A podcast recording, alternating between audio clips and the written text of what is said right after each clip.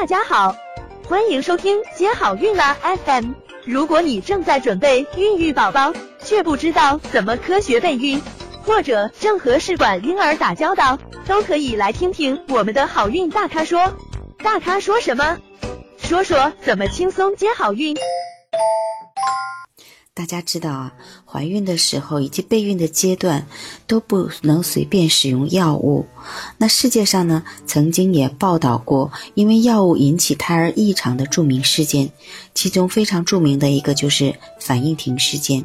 它是在一九五六年到一九六二年间，全世界三十多个国家有海豹胎一万余例出生。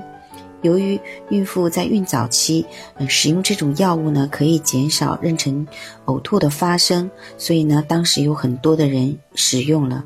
那过后呢，随后发现一些海豹儿出生了，那它是第一个被明确为人类致畸的药物。